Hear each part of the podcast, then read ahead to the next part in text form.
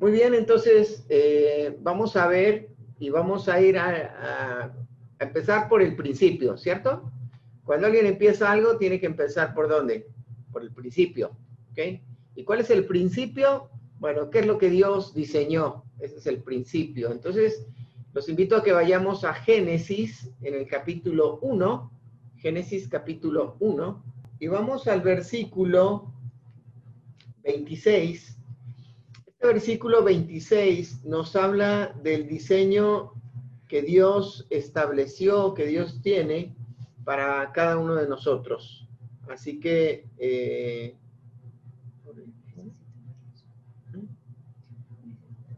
ok, entonces vamos a ver lo que dice la escritura y dice así. Entonces dijo Dios, hagamos al hombre a nuestra imagen, conforme a nuestra semejanza y señoré en los peces del mar, en las aves de los cielos, en las bestias, en, todo, en toda la tierra y en todo animal que se arrastra sobre la tierra. Y creó Dios al hombre a su imagen, a imagen de Dios lo creó, varón y hembra los creó. Entonces podemos encontrar aquí en este, en este texto de la escritura que Dios ha creado al hombre a su imagen y semejanza. Y esto eh, después en el versículo 27 vemos que creó al hombre y después creó a la mujer. Varón dice ahí y hembra los creó. El detalle de la creación de, del hombre y de la mujer lo encontramos ya en el capítulo 2 a partir del versículo 19. ¿Sí? Bueno, desde el 18. Si ustedes se dan cuenta, todo lo que Dios hizo en la creación, dice ahí en la escritura que Dios vio que era bueno y bueno en gran manera. Ahora, versículo 18 dijo, y dijo Jehová Dios, no es bueno que el hombre esté solo, le haré ayuda idónea para él. Ahora, algunos dicen que Dios dijo esto porque eh, las mujeres dicen que porque echando a perder se aprende, por eso creó primero Dios al hombre este, y después a la mujer. Pero no, no, yo no estoy de acuerdo en esa. Este, creo que Dios se, pasó creando al hombre, ¿verdad? Este, y después a la mujer. Pero bueno, este, y, pero lo que sí sabemos es que Dios vio que no era bueno que el hombre esté solo, porque el hombre había visto que Dios había creado un macho y una hembra de cada animal, de cada especie, y después él ve que el hombre está solo y ahí nos enseña varias verdades importantes. Primero, que Dios nos diseñó con la necesidad de, estar, de, no estar solos. O sea, no, no existe alguien que pueda vivir solo. Eh, eso realmente es muy complicado.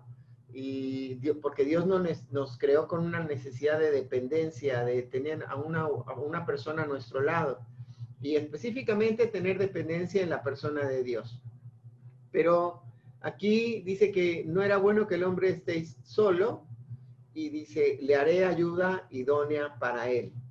Y aquí, bueno, marca de una forma muy, muy clara este, cuál es la perspectiva bíblica. Bueno, que en cuanto al, a la homosexualidad y al lesbianismo, primero, que Dios tiene un diseño perfecto, ¿sí?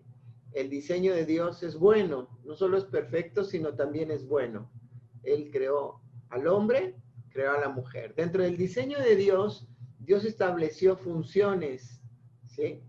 Y, la función de, la, del hombre es señorear sobre la tierra y de la mujer acompañarlo en esa tarea, pero también completar la vida del, del hombre, ser su ayuda idónea, ¿verdad? Este, y la idea de idóneo es algo que complementa, algo que eh, completa a alguien y entonces eh, vemos que el diseño de Dios es perfecto. Segundo, vemos que Dios a través de eh, su diseño lo que hace es bueno, pero también que es un complemento.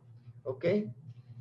vamos a ver algunos versículos que nos van a dar más específicamente una postura más amplia en relación a, esto. Ahora, vimos que por diseño, Dios creó al hombre y Dios creó a la mujer. Punto. No hay más. Aquí no dice, no continúa diciendo el texto que también hizo, este, o que dejó que el hombre decidiera si quería ser hombre o si quería ser mujer. Eh, no, dice, varón lo creó y hembra los creó. O sea, Dios en su creación es determinante y lo que hace, lo hace bien. Lo único que vio que no era tan bueno es que estuviera solo, por eso necesitaba alguien que le ayudara y le acompañara. Entonces, en función, necesitamos complementarnos con alguien. Ahora, los hombres y las mujeres son muy diferentes. Eh, las mujeres ven más los detalles, los hombres no. Los hombres somos eh, más brutos en, nuestra forma de ser las mujeres no ven todos los detalles, ven todo lo que, lo que está alrededor y, y complementan nuestra vida este, de, esa manera. ¿ok? Entonces vemos que es parte de lo importante. Ahora vamos a ver algunos textos en donde Dios ya hace referencia a este tema y cuando recordamos que Dios establece un diseño y nosotros salimos del diseño de Dios, entonces estamos fallando a lo que Dios esperaba de nosotros y eso significa, o eso es como resultado, pecado, ¿cierto? Fallar a lo que Dios espera de nosotros, cuando le damos un uso diferente. Vamos a Levítico, capítulo 18, eso lo vimos eh, en algunas semanas atrás. Levítico capítulo 18, lo vimos un domingo. Y vamos a ver que Dios aquí prohíbe ciertas prácticas sexuales fuera del diseño de Dios. Y el diseño de Dios, dijimos, ahí al final del capítulo 2, dice que ambos, tanto el hombre como la mujer, estaban desnudos, no se avergonzaban, pero también dice que eh, en el versículo 27, me parece, por tanto dejará el hombre a su padre y a su madre, ¿verdad? Y se unirá a su mujer y serán una sola carne. La vida sexual está diseñada para, para practicarse dentro del matrimonio. Cuando se practica fuera del matrimonio, entonces eh, se está rompiendo parte del diseño, o más bien el diseño de Dios. Y aquí en Levítico capítulo eh, perdón, 18, vimos y estudiamos que cualquier pecado sexual fuera del diseño de Dios era prohibido para el pueblo de Israel. Y vamos a ver qué nos dice ahí eh, versículo, a ver dónde está.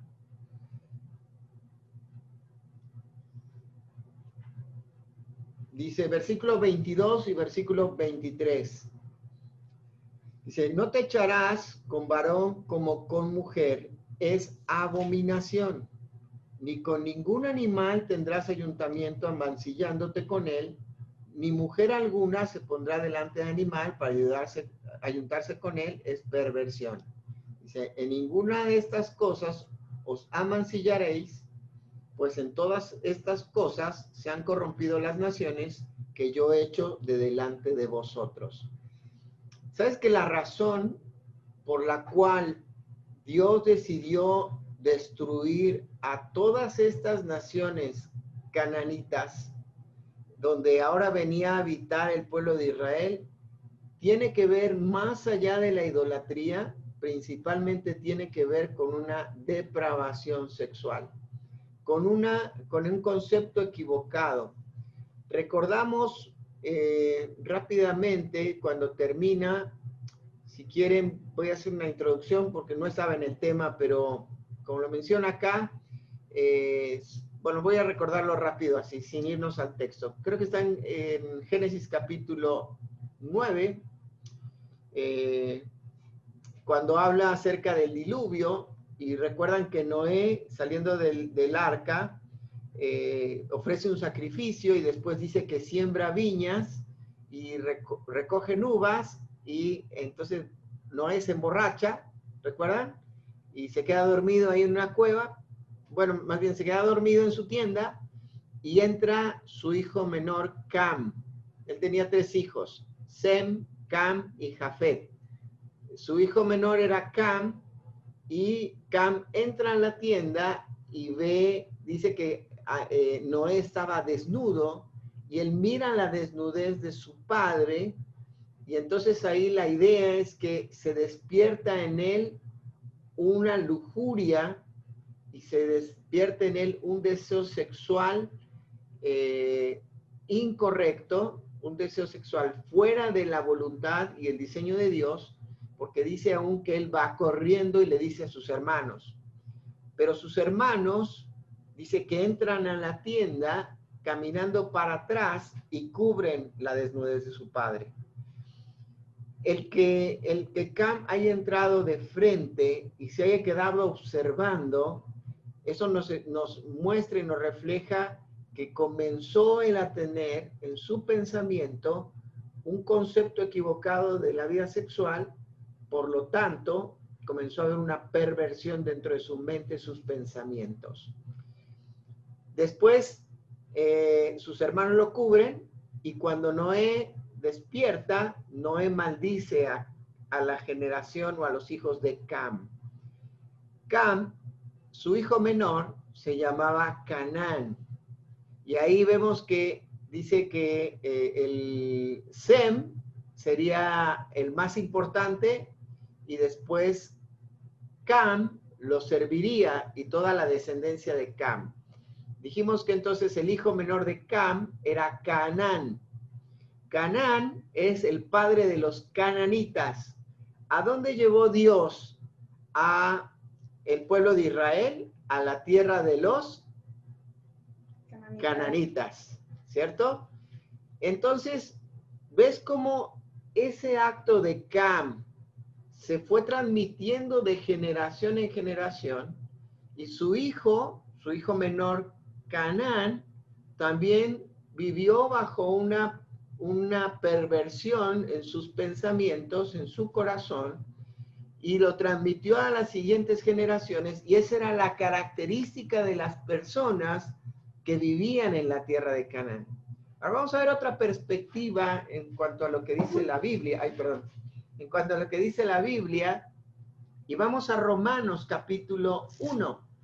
Este es uno de los pasajes más claros que nos, que nos va a dar una perspectiva en relación a lo que es el lesbianismo, la homosexualidad y todo lo que tiene que ver con la depravación sexual. Romanos capítulo 1, y vamos a ver desde el versículo 24 en adelante, por ya específicamente estos puntos, y dice ahí, por lo cual Dios los entregó a la inmundicia. Ok, ¿por qué, ¿por qué los entregó a la inmundicia? Porque viene diciendo que Dios se manifiesta a los hombres de diferentes maneras, por la creación principalmente, pero los hombres decidieron que ellos eh, decidieron ignorar a Dios, y dice que la ira de Dios, versículo 18, se revela desde la, la ira de Dios se revela desde el cielo contra toda impiedad e injusticia de los hombres que detienen con injusticia la verdad. Ahora, ¿cuál es la verdad? La verdad es que Dios diseñó a un hombre y una mujer. Esa es la verdad. ¿Ok? Dios en su creación hizo un hombre, Dios en su creación hizo a una mujer. Esa es la verdad el mundo hoy trata de tener esa verdad justificándola en cuanto a derechos, ¿ok? Este, dice, porque Dios, de Dios se conoce lo que les es manifiesto, pues Dios se lo manifestó, porque las cosas invisibles de Él, etcétera, etcétera, sigue hablando de la creación. Y entonces, versículo 21, eh, aquí deja sin excusa al hombre de que no, no sabe, no conoce que hay un Dios, pero el versículo 21 dice que sí. Dice, pues habiendo conocido a Dios a través de su creación, no le glorificaron como a Dios, ni le dieron gracias, sino que se envanecieron en sus razonamientos, ¿ves? Todo aquí en los pensamientos, su razonamiento y su necio corazón fue entenebrecido, fue oscurecido no tuvo entendimiento, esa es la idea, no había luz para un entendimiento. Dice, profesando ser sabios, se hicieron necios. Un necio es aquella persona que niega la existencia de Dios. Entonces la gente dice, no, es que por eso, por, cuando tú hablas de Dios y les dices que Dios diseñó al hombre, a la mujer, y Dios no se agrada del homosexualismo, del lesbianismo, te dicen, no, es que tú tienes la mente cerrada, tú estás dominado ahí como un títere de Dios. Dios no existe. Este, ¿Por qué? Este es, este es la, esta es la respuesta. ¿Por qué? Porque se hicieron necios. Profesando ser sabios, se hicieron necios. Y cambiaron la gloria del Dios incorruptible en semejanza de imagen de hombre corruptible, de aves, de cuadrúpedos y de reptiles. Ahora sí, versículo 24. Por lo cual también Dios los entregó a la inmundicia. Fíjate cuál es la perspectiva bíblica de el pecado sexual dice aquí que Dios los entregó. Esa palabra entregó es un término judicial y es la idea de una persona que es entregada a las autoridades por haber cometido un delito. O sea, si has visto cuando llevan a alguien así con esposas, este, a veces con las manos atrás y va caminando entregado, entregado, no solamente denunciado, sino es entregado a las autoridades legales porque cometió un delito. Eso es lo que Dios dice. Dios los entregó, ¿está bien? Los entregó y dice ahí a la inmundicia. ¿Sabes qué? Aquí están. La inmundicia, esta palabra inmundicia significa podrido. Y es la idea de un cuerpo que está en un sepulcro. Esa es la perspectiva de Dios para el pecado sexual. Yo lo estaba estudiando en estas semanas y a mí me impactó mucho eh, porque a veces no le damos esta importancia que Dios le da o, o, no miramos desde la perspectiva de Dios en cuanto a esta situación y nos vamos permitiendo cositas a través de las películas, a través del el teléfono, a través de diferentes cosas vamos permitiendo situaciones que están relacionadas al pecado sexual y lo vamos comenzando a ver como algo normal, como algo que todos lo hacen, pero la idea acá es que para Dios es algo podrido, es algo que huele mal, es algo que despide un olor insoportable. No sé cuántos de ustedes han tenido la oportunidad de pasar cerca de un cadáver. Y no, estamos hablando de alguien, de un humano, pero tal vez que pasas por un baldío, un terreno y hay un perro muerto, e, ese, es, ese olor que te queda, ah, que ahorita hasta se te revolvió el estómago, esa es la idea de lo que está diciendo acá de la inmundicia, ¿ok? Y dice ahí, en la concupiscencia de sus corazones. La concupiscencia es el deseo de ir en contra de Dios que cada uno de tenemos. Es nuestra naturaleza pecaminosa. Entonces, el, el problema no está en nuestra mente, no está en nuestros ojos, está en nuestro corazón, está en nuestra naturaleza pecaminosa, pero también se transmite a nuestro corazón y de ahí es entonces donde comienza a controlar y dominar nuestra vida. Y dice ahí entonces, versículo, continúa diciendo el versículo, de modo que deshonraron entre sí sus propios cuerpos. Aquí Dios nos explica por qué hay personas que han creído la mentira de la homosexualidad y el lesbianismo. Porque dejaron que eso podrido que está en su corazón tome un control de sus pensamientos y de su voluntad y entonces ellos deshonren su propio cuerpo, eh, no aceptando el diseño de Dios, minimizando lo que Dios hizo, ¿verdad? La verdad, se oponen a la verdad, la verdad es que Dios fue sabio en la manera de crearnos, que Dios nos creó de la manera correcta, y después continúa diciendo ahí, versículo 25, ya que cambiaron la verdad por la mentira, honrando y dando culto a las criaturas antes que al Creador. Eh, y aquí la palabra que está importante que tenemos que resaltar es la palabra honrando, ¿sí? honrando. Y la idea es de darle un valor importante eh, a las criaturas, o sea, más valor a las criaturas que al creador. Y, y hoy la gente que hace cuando hablamos de que a Dios no le agrada, que, Dios no diseñó la homosexualidad, el lesbianismo, ¿qué te dicen? No, es que Dios no sirve. ¿okay? Dios ya es anticuado, es pasado de moda, eres un dinosaurio, este, eres un cerrado de la cabeza, ¿no? Te empiezan a decir. Bueno, ¿por qué? Porque han dado honra más a las criaturas que al creador. Y continúa diciendo entonces, dice, el cual es bendito por los siglos, amén. Versículo 26, por esto Dios los entregó a pasiones vergonzosas. O sea, Dios les dijo, ¿saben qué? Aquí está, adelante. ¿Eso quieres? Ahí estás. Y entonces dice ahí, pues aún sus mujeres cambiaron el uso natural porque, por el que es contra naturaleza. Versículo 27. Y de igual modo también los hombres, dejando, la idea es que voluntariamente pusieron a un lado, dice, dejaron de manera voluntaria el uso natural de la mujer se encendieron en su lascivia unos contra otros, cometiendo hechos vergonzosos, hombres con hombres, y recibiendo en sí mismo la retribución debida a su extravío. Eh, hoy hay muchas consecuencias, no solamente en el aspecto de salud física, conocemos el SIDA, conocemos enfermedades de transmisión sexual, este, pero también hay daños psicológicos, este, hay, hay daños morales y sobre todo daños sexuales en relación a todo esto, conceptuales también, ¿no?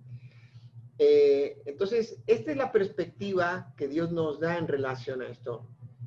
Podemos definir que a Dios no le agrada, ¿cierto? No es lo que Dios diseñó, no es el plan de Dios, y Dios no lo acepta. Hay más textos que van en contra de esto, pero aquí me surgió una pregunta y en, esta perspectiva bíblica, entonces, ¿qué debo hacer yo cómo debo yo de reaccionar o actuar en, este mundo que, que, ha aceptado esto como una verdad, cuando realmente es una mentira? ¿Cómo participo yo? Eh, cómo vivir en medio de una, de una cultura, cómo vivir en medio de una generación que acepta esto y no solo lo acepta, sino que lo impulsa y que también lo practica. ¿Cómo hago? ¿Qué debo de hacer? Bueno, eh, debo de cuidar mi corazón, ¿ok? Debo de cuidar mi corazón porque obviamente puedo ser arrastrado bajo la influencia de, estos pensamientos, bajo la influencia de lo que la gente piensa y cree en relación al homosexualismo y, al, lesbianismo. Entonces, me acordé, estuve pensando otro texto que he estado meditando en estos días, eh, y vámonos hasta Génesis, de regreso, al capítulo 19. Génesis capítulo 19. En Génesis capítulo 19 vamos a encontrar la historia de un hombre llamado Lot. Lot era sobrino de Abraham. Abraham fue un hombre que fue llamado el padre de la fe, lo pusieron ahí en las preguntas. Muy bien, los que respondieron ahí lo hicieron muy bien. Ahora fíjate lo que, lo que vamos a encontrar aquí en relación a Lot.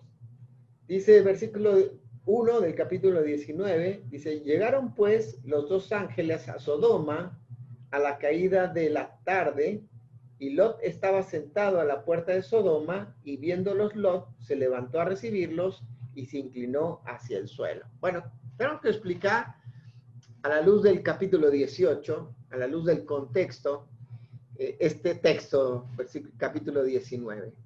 ¿de qué, a qué se refiere con que llegaron estos dos ángeles del Señor y este, a Sodoma y todo eso? Bueno, capítulo 18, eh, Dios envía dos ángeles y el mismo ángel de Jehová visitan a Abraham, ahí junto al encinar de Mamre. Y, ahí le dan la noticia de que pronto va a ser padre, pero también le da la noticia el ángel de Jehová, que es una teofanía, una, este, una presentación o una aparición de Cristo en el Antiguo Testamento, y, le habla acerca de que van a destruir Sodoma y Gomorra. ¿Sí? Estas dos ciudades, Sodoma y Gomorra. Ahora, cuando nosotros recordamos en la historia, dijimos que Lot era sobrino de Abraham. ¿Y qué hacía Abraham en Sodoma? Perdón, ¿qué hacía Lot en Sodoma? ¿Qué hacía Lot en Sodoma? Si ellos eran de, otro lugar, ellos eran de la zona de Mesopotamia, de Ur de los Caldeos. Eh, bueno, es que cuando Dios llamó en el capítulo 12 a Abraham, le dijo que dejara su tierra, su parentela, y que lo iba a llevar a una tierra prometida, que era la de los cananitas. Y entonces ahí Abraham decide traerse a Lot.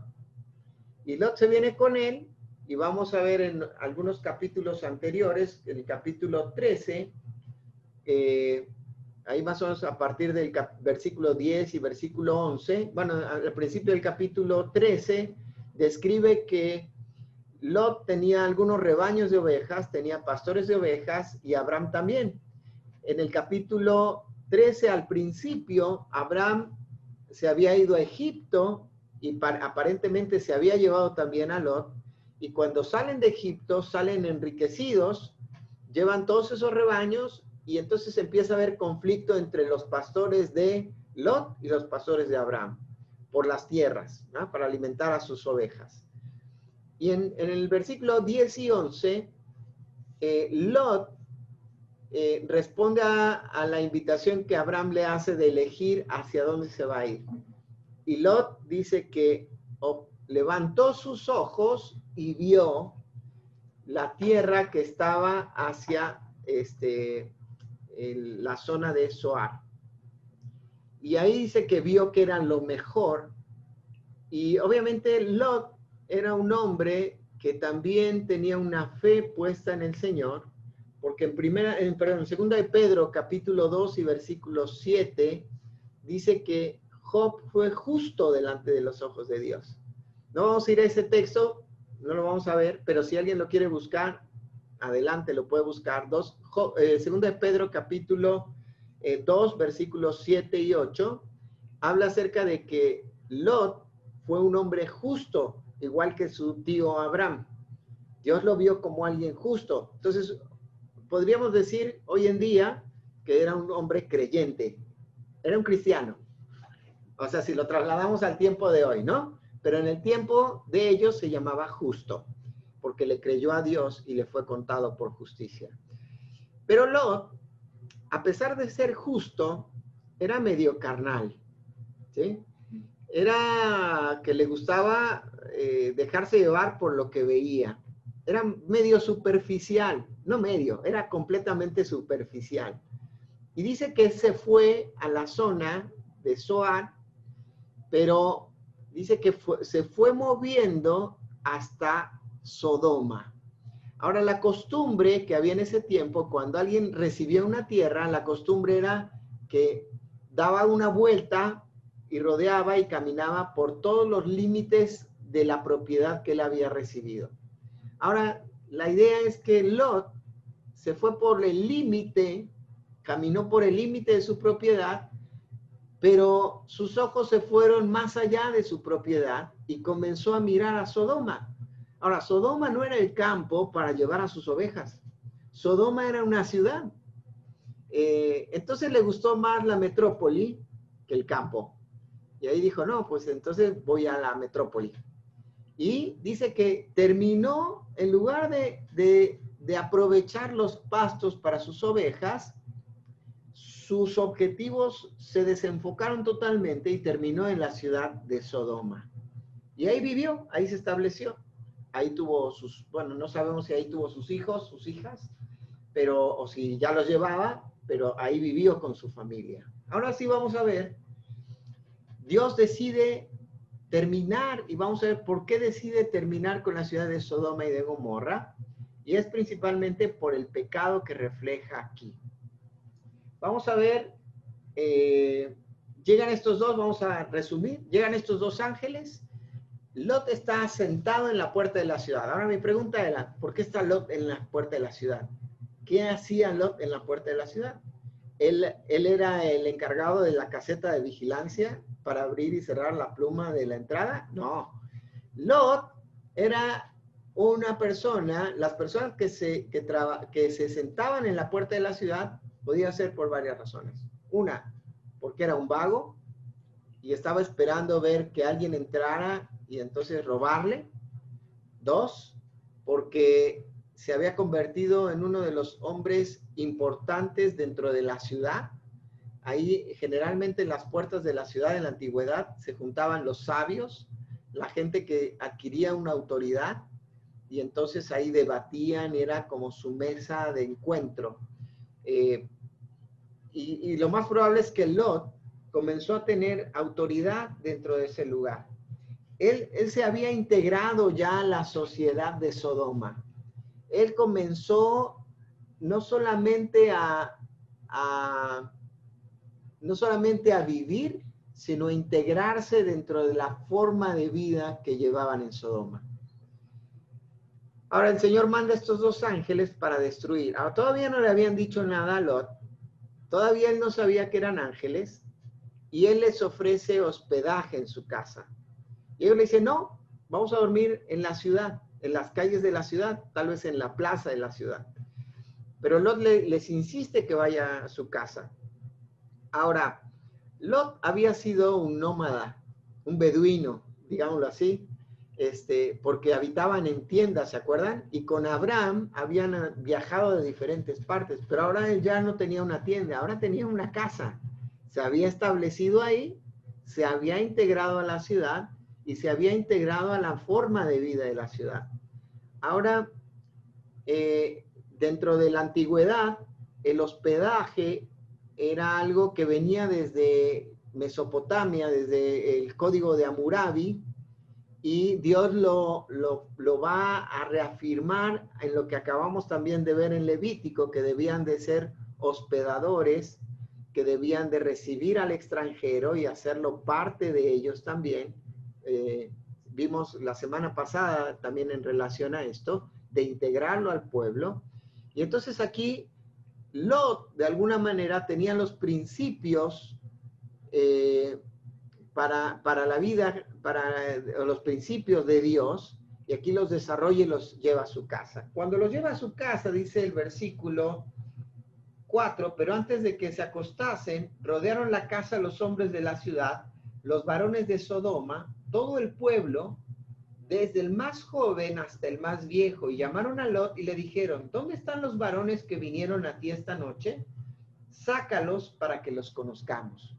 Ya explicamos en otros textos que conocer a una persona no significaba, mira, él es fulano de tal, Lot, él es este, el ángel, este, o, o él es este, te lo presento. No, conocerlo significaba, era un eufemismo, se llama así, es como para suavizar el hecho de tener relaciones sexuales. Y dice, estos querían tener, estos hombres querían tener relaciones sexuales con estos dos hombres que habían entrado a hospedarse en la casa de Lot. Dice que rodearon la casa. Ya me imagino lo que estarían haciendo alrededor de la casa. Este, tratando de entrar o, gritando que los saque, que no, no sé qué estarían, pero así era un poquito el aspecto de lo que estaban ellos teniendo en sus pensamientos. Y dice ahí entonces eh, versículo 6. Entonces Lot salió a ellos a la puerta y cerró la puerta tras sí. Este, esto implica o nos hace ver que era una idea de protección hacia sus inquilinos, hacia sus invitados, sus hospedados, como que los estaba ahí defendiendo. Y dice, y dijo, os ruego, hermanos míos, que no os hagáis tal maldad. Ahora fíjate el término que utiliza. ¿Cómo les dice? Hermanos míos. O sea, no solamente se había integrado, sino que también se había familiarizado ya con la situación de ahí. Tal vez muchos de ellos ya eran sus amigos, ¿sí? Y, y había aceptado el pecado de ellos. Y le dice, por favor, no cometan esta barbaridad este, es lo que le está diciendo, no hagan tal maldad. Ahora aquí vemos a un Lot, y, yo cuando leí este versículo pensé qué grande Lot, ¿no? Que está ahí defendiendo a esta gente, oponiéndose al pecado, intervino de una forma correcta, pero después, oh desilusión, versículo 8. Dice, he aquí ahora, yo tengo dos hijas que no han conocido varón os las sacaré fuera y haced con ellas como bien os pareciere. Fíjate lo que está diciendo Lot. O sea, les voy a dar a mis hijas que no han tenido relaciones con nadie para que ustedes hagan con ellas lo que quieren. Ahora, dentro del pueblo de Israel y aún dentro del código de Amurabi, una mujer, porque aquí todavía no habían recibido los mandamientos, ¿se acuerdan? Pero en el código de Amurabi, que era la ley de, eh, los eh, medos, de los persas, es el, tener o el abusar de una mujer virgen era un delito de muerte. Y, él está decidiendo entregar a sus propias hijas. Ahora aquí, aquí yo veo una verdad importante.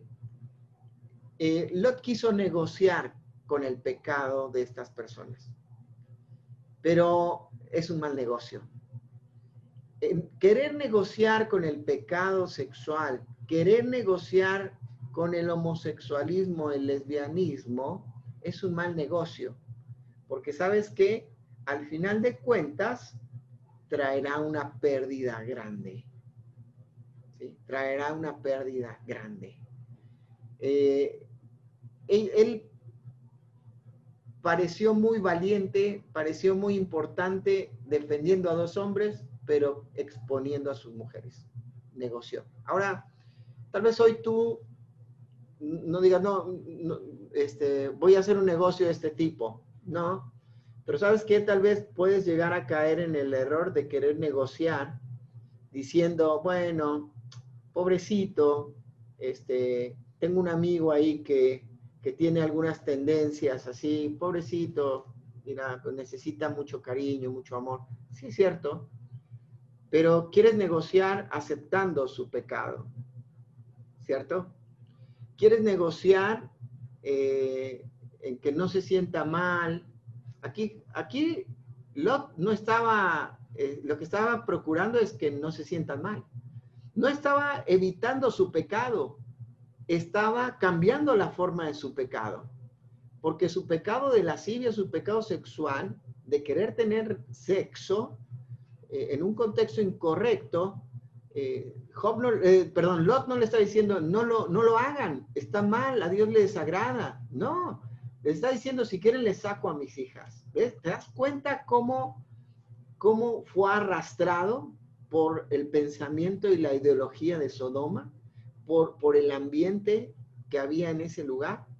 Es por eso que nosotros tenemos que ser muy cuidadosos en no negociar con nuestros sentimientos en relación a este punto de pecado. Es un pecado y se acabó.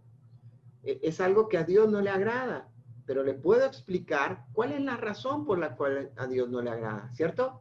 Ahora, eh, primer principio que nosotros debemos de tener en cuenta eh, el hecho de que vivamos en este mundo no implica que nosotros tenemos que adaptarnos a este mundo o integrarnos a este mundo. Hacer lo que el mundo hace o pensar como el mundo piensa. Segundo principio, si yo vivo en un mundo que está así de, totalmente equivocado, nunca debo de buscar negociar con este tema no es negociable, porque siempre en la negociación habrá pérdida. Continuamos. Ya me pasé del tiempo, me parece. Y dice ahí, eh, dice el versículo 8, he aquí tengo dos hijas, las sacaré fuera y haced con ellas como bien os pareciere, solamente a que estos varones no hagáis nada, pues que vinieron a la sombra de mi pecado. Ahora aquí, perdón, de mi tejado, de mi tejado, perdón, perdón. Dice, aquí vemos un fuerte celo por cumplir la ley del hospedaje, pero no de cumplir una vida en santidad o correcta delante de Dios. Versículo 9, y ellos respondieron, quita allá y añadieron, vino este extranjero para habitar entre nosotros y habrá que erigirse en juez. Ahora te haremos más mal que a ellos. Y hacían gran violencia al varón, a Lot, y se acercaron para romper la puerta. O sea, también querían abusar ahora de Lot. ¿Te das cuenta? Pero ¿sabes qué pasó? Lot por integrarse, Lot por negociar, Lot perdió toda la autoridad. ¿Te das cuenta? Lot perdió toda su autoridad. Ahora no tenía autoridad para decirle, no lo hagan, señores, está mal lo que están haciendo. Entonces, si tú tienes en tu mente el pensamiento de decir, bueno, no quiero que me vean mala onda, este, que, se sientan aceptados, este, claro que vamos a aceptar a la persona y le vamos a restaurar, pero tenemos que decirle que es algo que a Dios está fuera del diseño de Dios y que está fuera de la naturaleza de Dios, ¿verdad? Y que tiene que tomar el valor correcto que Dios le ha dado. Pero el negociar me va a hacer perder toda autoridad y me va a hacer perder todo el testimonio. Fíjate más adelante, versículo 14, salió Lot porque ya iban a destruir y le dicen los ángeles, ¿sabes qué? Ve a buscar a algún familiar, versículo 12, versículo 13, tus hijos, tus hijas, eh, tus yernos, búscalos para que los rescates. Y entonces dice el versículo 14, y salió Lot y habló a sus yernos, los que habían de tomar a sus hijas, y le dijo, levantaos, salid de este lugar, porque Jehová va a destruir esta ciudad, mas pareció a sus yernos como que se burlaba. Y eso quiere decir que le creían a Lot no. ¿Tenía autoridad Lot? Ya no tenía. ¿Tenía testimonio Lot? Perdió el testimonio. Ahora, dice ahí que finalmente eh, Lot es sacado de la ciudad porque va a ser destruida. Pero me impactó mucho lo que dice el versículo 16. Y deteniéndose él, los, valor, los varones, ah, perdón, antes de irme hasta allá, quiero mencionar algo que está en el versículo 10. Eh, Dice, entonces los varones alargaron la mano, o sea, la sacaron de la puerta y metieron a Lot a su casa. ¿Sí? Dice ahí, eh, versículo 10. Y cerraron la puerta. Y a los hombres que estaban en la puerta de la casa hirieron con ceguera o sea, ya no veían. Dice, desde el menor hasta el mayor, de manera que se fatigaban buscando la puerta. Ahora, el pecado de la lascivia no es cuestión de los ojos, porque estos ya no veían. El pecado de la lascivia es una cuestión del corazón. Esto no lo había, no me había dado cuenta de esto, porque dice que no veían, igual seguían buscando la puerta para satisfacer y saciar su deseo de tener relaciones sexuales. ¿Te das cuenta que no es cuestión de los ojos? Es una cuestión del corazón. Entonces, ¿qué es lo que debe de cambiar? Mi corazón. Por eso el Señor cuando en su momento dijo que si tu ojo te fuera ocasión de caer, sácalo. Pero Dios, el Señor no apuntaba a, eliminar los ojos, sino a cambiar el corazón de las personas. Vemos entonces que es un problema del corazón y fue un problema en el corazón de Lot, porque él se integró, porque él aceptó, porque él negoció. Pero ahora vamos a ver versículo 16, ahora sí. Dice, y deteniéndose él, los varones asieron de su mano y de la mano de su mujer y de las manos de sus dos hijas, según la misericordia de Jehová, para con él y lo sacaron y lo pusieron fuera de la ciudad. Este es el versículo clave del capítulo 19. aquí vamos a ver dos verdades importantes. Primero, Lot salió de Sodoma, pero su corazón estaba en Sodoma. ¿Sí? Me voy, pero no me quiero ir. Así como este, tal vez está Neri ahora. Me quedo, pero no me quiero quedar. Este, o Jackie, me voy, pero no me quiero ir. Así estaba Lot acá. Y Lot dijo, me voy, está bien, porque sé que va a ser destruir la tierra, pero no me quiero ir. Fíjate cómo lo sacaron los ángeles. ¿De dónde agarraron a Lot? De la mano. Pero yo lo hubiera agarrado de las orejas, ¿no? Lo agarraron de la mano a él, uno agarró a Lot de, una, de su mano, eh, a la esposa con la otra mano, y el otro ángel agarró a una hija y a la otra, y la sacaron arrastrando. Ahora te fijas primero cómo Lot permitió que el pecado de la homosexualidad, el lesbianismo y toda la depravación sexual que había en, Sodoma y en Gomorra lo arrastrara. Ahora Dios, y aquí va la verdad más importante, Dios en su gracia arrastró a Lot fuera de Sodoma. Y esa es la gracia que a ti y a mí nos ha sacado de un mundo de esclavitud en el pecado. Porque donde sobreabundó el pecado, donde abundó el pecado, perdón, sobreabundó la gracia, dice Romanos capítulo 5. Y si tú regresas un capítulo aquí en, en, Génesis, en el capítulo 18, a partir del versículo 16 en adelante, el Señor, el ángel de Jehová, le declara a Abraham la razón por la que iban a ir estos dos ángeles a Sodoma y a Gomorra y le dice, lo van a ir a destruir. Y aquí vemos cómo el justo Job interfiere o interviene pidiendo gracia, perdón, el justo Abraham este, eh, interviene pidiendo gracia para Lot, porque él sabía que Lot estaba ahí, porque él sabía que Lot había creído. Ahora la esperanza en el corazón de Abraham era que la familia de Lot también hubiera creído.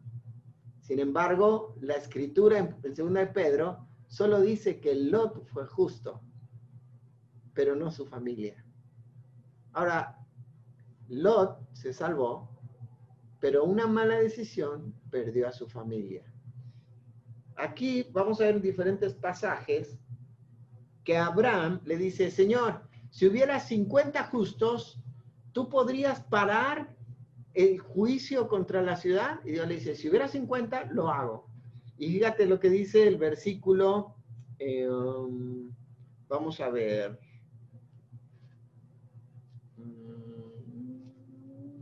Versículo 24, al final, dice, y no perdonarás al lugar por amor a los 50 justos que estén dentro de él. Y Dios, versículo 25, dice, que sí los va a perdonar. Y luego vuelve a decir en el versículo 26, perdonaré a todo este lugar por amor a ellos. Versículo 29 al final dice, no lo haré por amor a los 40. Y luego va bajando la cantidad hasta 10, ¿no? Dice el versículo 32 al final. Dice, no la destruiré, respondió, por amor a 10. La palabra misericordia es la misma palabra amor que se manifiesta acá. La misma que dice acá misericordia, según la misericordia de Jehová, para con él en el versículo 16 del capítulo 19, es la misma palabra amor en el anterior. Entonces el amor de Dios trajo su gracia y su gracia arrastró a Lot fuera del pecado. Entonces así nos tomó el Señor y nos arrastró por su gracia fuera del pecado. Lamentablemente, si continuamos, ya me extendí demasiado, está apasionante la historia, pero si vamos a avanzar, vamos a ver que la esposa de Lot salió, físicamente, pero su corazón no. Sus ojos regresaron ahí y se convirtió en una estatua de sal. ¿sí? Así que la mujer no dice el nombre, pero yo siempre digo que se llamaba la fina. Este, o le decían la fina, por la sal la fina, porque como que no le quedaría la sal el ancla, ¿no? Pero este, por ahí mejor la, la fina. Pero después vemos que Lot decidió ir a una ciudad pequeña, este, que se llama Zoar, y esa ciudad pequeña, este, por eso se llamaba así, pequeña, porque era una ciudad chica, pero al parecer los ángeles lo habían considerado como un lugar para destruir también. Pero por petición de Lot no la destruyen. Y después Lot tiene miedo de los habitantes de ahí y se va. Ahora la conciencia de Lot le estaba castigando. Porque tal vez la gente de esa ciudad tan pequeña sabía que una de las razones por las cuales eh, Dios había destruido era porque, porque Lot era justo. ¿Verdad?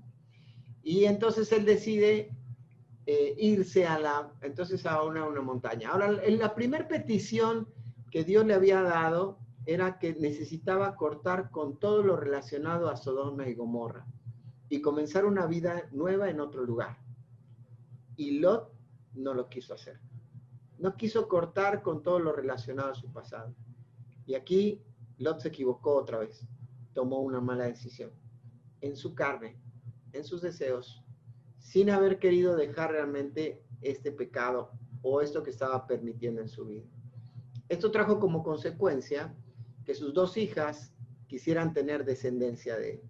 Lo emborracharon, tuvieron relaciones sexuales con él, se embarazaron y una fue madre, tuvo como hijo a Moab y otra tuvo como hijo a, un hombre llamado Benamí, padre de los amonitas.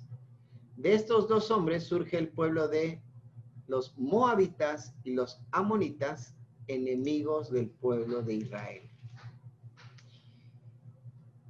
¿Te das cuenta que entonces si nosotros empezamos a aceptar, a negociar, a incluirnos dentro de lo que este mundo es, este mundo hace. Y decimos, no, sí, mira, yo tengo un amigo ahí que es rarito. Decimos, a veces dicen, sí, o que tiene unas tendencias y pobrecito, hay que aceptar. No, no, no. Obviamente necesita amor, necesita el amor de Cristo, eh, pero él está viviendo en un pecado. En su mente está engañado. Eso dice la Biblia, ¿cierto? Porque esa no es la verdad. La verdad es el diseño de Dios original hombre y mujer. Sin embargo, ha creído una mentira y ha decidido estar engañado en sus pensamientos. Llevémoslo a la verdad. Pero no negociemos, no nos integremos, eh, no defendamos el pecado y, no, no dejemos que nuestro corazón participe del pecado. Dejemos que la gracia de Dios tome nuestra vida. Ahora, si tú dices, no, es que sabes que yo ya permití esto, o sabes que ya mi corazón está tan involucrado en esta situación, te quiero decir algo, extiende tu mano y deja que la gracia de Dios te tome de la mano y te arrastre fuera de este pecado. Y te arrastre fuera de esta situación que tal vez has ido permitiendo en tu vida. Entonces la gracia de Dios es maravillosa. Te dejo de tarea que leas Romanos capítulo 6. Porque Dios nos sacó de la esclavitud del pecado para hacernos ahora siervos de la justicia. Eh, para que ya no vivamos conforme a, lo que, a lo que antes vivíamos, sino para que ahora sirvamos. Y el propósito de esto es que vivamos en santificación delante de Dios. Solamente menciono un versículo de ahí, Romanos capítulo 6, que llevo como una hora y media o cuánto llevo ya. Ok. Dice, versículo, Romanos 6, versículos 12 y 13. Dice, no reine pues el pecado en vuestro cuerpo mortal, de modo que lo, que lo obedezcáis en sus concupiscencias, ni, ni tampoco presentéis vuestros miembros al pecado como instrumentos de iniquidad, sino presentaos vosotros mismos a Dios como vivos de entre los muertos, y vuestros miembros a Dios como instrumentos de justicia, porque el pecado no se enseñoreará de vosotros, pues no estáis bajo la ley, sino bajo qué? La gracia. Así que deja que la gracia te arrastre fuera de toda esta situación de pecado. ¿ok? Esta es la perspectiva de Dios en relación a la homosexualidad, al lesbianismo, bueno, es una parte del tema, pero he tratado de darte una perspectiva y cómo podemos hacer viviendo en medio de una sociedad, un mundo que acepta, un mundo que promueve, un mundo que practica. Entonces, primero, no te, eh, no, no, te incluyas, ¿ok? No, no, no te entremetas ahí. Segundo, no lo aceptes. Tercero, dijimos, no te dejes arrastrar. Este, no defiendas el pecado. No quieras negociar. ¿ok? No es una cuestión, dijimos, de los ojos, es del corazón. ¿Vamos? Y finalmente, déjate arrastrar. Esa es la solución. Déjate arrastrar por la gracia. Que la gracia del Señor te salve, te saque. Me encanta porque los dos ángeles no fueron a Sodoma después de destruir. Los dos ángeles fueron a Sodoma antes, a tiempo, ¿sí? A tiempo. Dios nunca llega tarde, aun cuando estamos en la peor crisis de nuestra vida, el Señor va a aparecer en su gracia. Dios le dio dos oportunidades a Lot. Viviendo en Sodoma, vinieron cinco reyes eh, y atacaron la, a Sodoma y se llevaron todas las cosas de Sodoma, se los llevaron hasta el norte de Damasco. Abraham fue avisado y con sus siervos fue y recuperó, rescató a Lot y regresó todas las cosas al rey de Sodoma. Dios ya había advertido que quería sacar a Lot de Sodoma. Y, y Lot regresó de vuelta a Sodoma. ¿Ves? Pero Dios le dio una nueva oportunidad, su segunda oportunidad, y lo tuvo que arrastrar antes de destruir a la ciudad. Entonces, antes de que algo peor pase, tenemos que dejar que Dios nos arrastre en su gracia y que entonces comencemos de vuelta a hacer lo que a Dios le agrada. Vamos a orar. Señor, te agradecemos por la oportunidad de estar eh, teniendo este tiempo juntos. Gracias por tu palabra. Ayúdanos, Señor, a poder llevar también el Evangelio y tu gracia a aquellos que no te conocen y que tal vez han creído la mentira del diablo la mentira de su propio razonamiento, la mentira de, su concupiscencia, que, que es normal, que es algo que se puede hacer y que, Señor, realmente están entregados ya. Señor, ábrele sus ojos, abre sobre todo su corazón y que tu gracia les dé una oportunidad. Ayúdanos a ser canales amorosos para llevar el Evangelio y que ellos puedan encontrar en Cristo esa gracia que necesitan para su vida. Gracias te damos en esta hora en el nombre precioso de Cristo Jesús. Amén.